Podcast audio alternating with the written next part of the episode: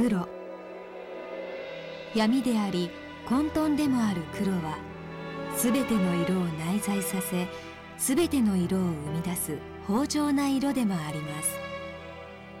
その中にくっきりと浮かび上がる白い家紋。今日黒紋付き染め。気品あふれる極上の黒を染め上げた京都の伝統工芸品です。黒染めの歴史は古く平安時代からあったと言われています。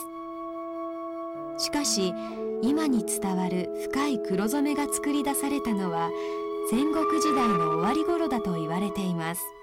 本当の黒らしい黒かどうかということになりますとちょうど戦国時代にですね宮本武蔵の小説に出てくる吉岡憲法という人があるんです。でこれはあの決闘したわけですね一条寺で。この人が京都の四条通り西の塔に下がるで染め屋さんをしてたんですね。でこの吉岡憲法があの山桃のを抽出した染料で何回も重ねて染めていい黒を出したということが本当の黒らしい黒の始まりじゃないかと思うんです。江戸時代に入ると武士階級で黒紋付きが愛用されるようになります。その頃の黒染めの主流は貧乏地染めと言われる方法でアジアの熱帯地域に多く見られるヤシ科の植物貧乏の実を使ったものでした。明治時代に入ると紋付き羽織袴が国民の第一礼服に制定されて広く普及することになります。京都には染め物にとって良質な地下水があります。それが染め物の発展に大きく寄与しました。多くの染め職人たちが良質な水を求めこの地に移り住んできたのです。成分として高度が低い鉄がないもちろん鉄マンガンも含めてですけども鉄がないということは色がきれいに上がるんですね。鉄が入ると色が濁ってきます。はもうどの専門も一緒なんですね。そういう意味ではもう京都の水は非常に優れた水だと。京都市中京区。この辺りに住む黒染めに関わる職人たちの技を見てみることにしましょう。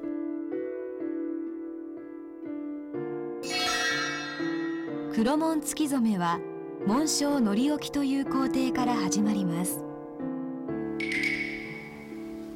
この白い生地が最終的に黒く染め上げられます。これに紋が入る位置の印をつけていきます。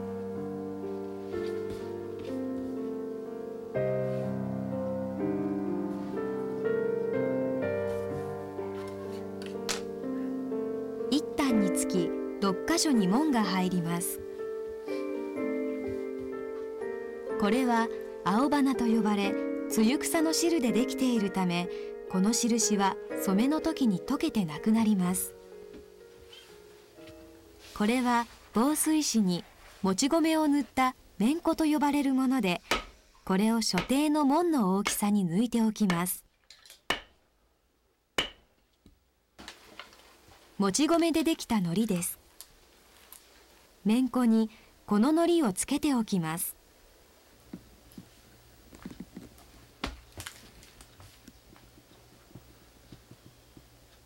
こうして綿粉を貼り付けたところが防染され白く残ります。この糊の調合が難しく次の染めの工程で簡単に剥がれてしまっては困ります。しかし染めの後に剥がれにくくても困ります。熱に強くてなおかつまた脅す時に脅しやすいのが理想的ですけどもね。の丸い綿粉を貼り付ける方法はあらゆる家紋に対応するためのものでこれとは別にあつらえ染めといって決まった家紋を入れる注文が来ることがあります。その場合その形に抜いたものや型紙でゴムのりを塗ることもあります。この生地は次の染めの工程に回されます。こちらは江戸時代より伝統を受け継ぐ染屋さんです。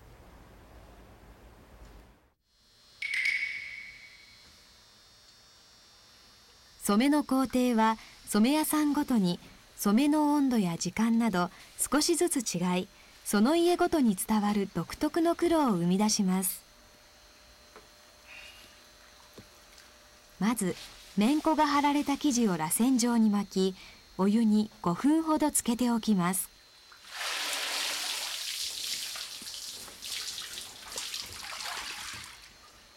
これを黒に染める前に藍色に染めておきます。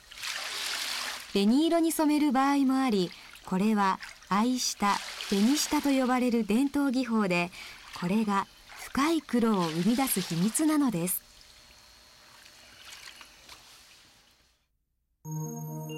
色はどのようにして見えるのでしょう？太陽の光は人に見える色をすべて含んでいてこれらの色を束ねると白い光になります。物にこの光が当たりすべての色を反射すると白く見えることになります。ところが赤い光だけを反射し他の色を吸収してしまうとそのものは赤く見えます。青だけを反射すれば青に見えそして全ての色を吸収してしまうとそれは黒く見えるのです。青色の部分がちょっと多い線量それから赤色の部分が多い線量という反射の部分がですねあるわけですね。でそれをまあ抑えるのに青色を染めておいて色のどうですかバランスを黒に近づけるというのが昔の人がまあ開発したんですけども。10分ほどで藍色に染め上がると黒の染料につけます。温度は93度でこれらの染料は熱によって定着し色が水に溶けなくなります。この攪拌作業を5分ごとに繰り返し30分ほどで染め上がります。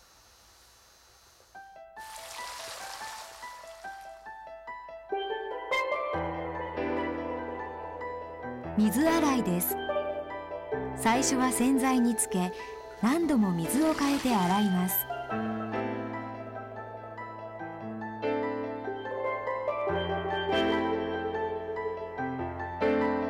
これはあつらえ染めのめんこが貼られたものです。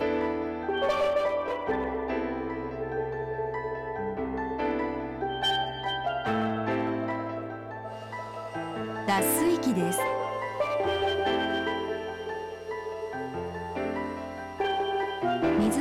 下に吸い込まれる仕組みになっています。染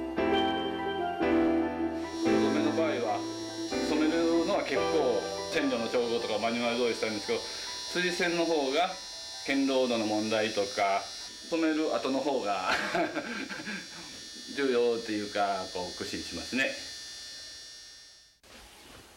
あとは自然乾燥すれば染めの工程は終わりです次は門洗いという工程に回されます。安藤さんはあらゆる着物の柄の補正や染み抜きなども行う職人です。黒紋付き染めの場合は防染してあった紋の部分に染めの工程でどうしても染料のにじみや汚れが入ってしまいます。ここではそれを漂白する作業をします。これは美しい白を残すための大事な工程です。このもち米でできた海苔にはこのような物質が混ぜられています。蒸気で熱します。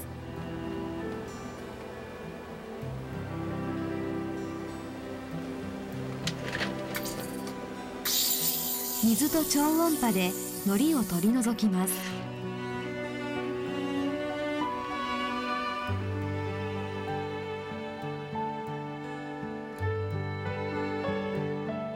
くっきりと生地の白が浮かび上がりました。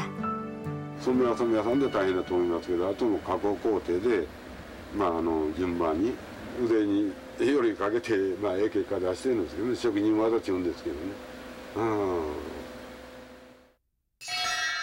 最後は家紋を書き入れる工程です。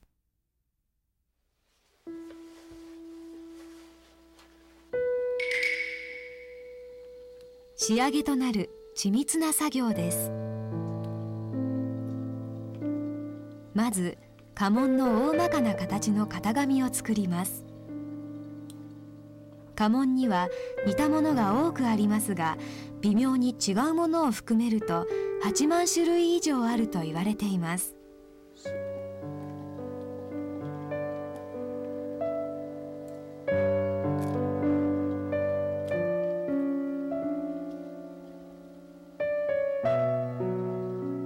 型紙を糊で貼ります。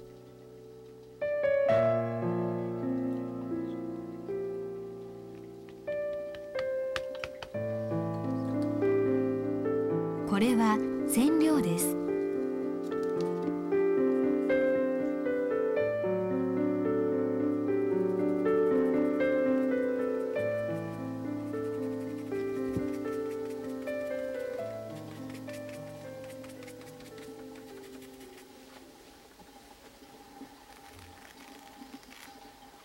これで大まかな形が出来上がります。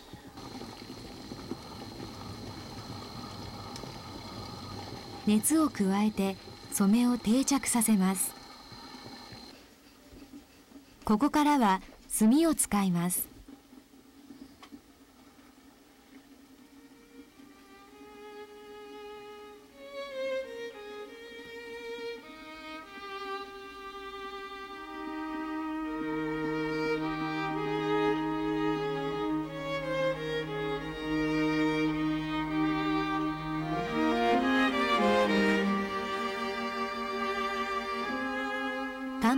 は一反につきこれを6箇所に書き入れます。出来上がりです。振り返ってですね100年200年続いているもんですしそれがやはり将来的にも残っていくようにですねあの後継者もやっぱり必要だと思いますし日本のやっぱ心として着物を着ていただいてですねそれであの伝統を受け継いでいただきたいと。深い黒にくっきりと白い紋を抜く。ただ布を黒く染めるだけならこれほどの手間は必要なかったかもしれません。目が引き寄せられるっていうんですかね。やっぱり白黒の妙じゃないですか、ね、1200年の歴史を持つ京都で先人たちの工夫は時代を超え今も息づいているのです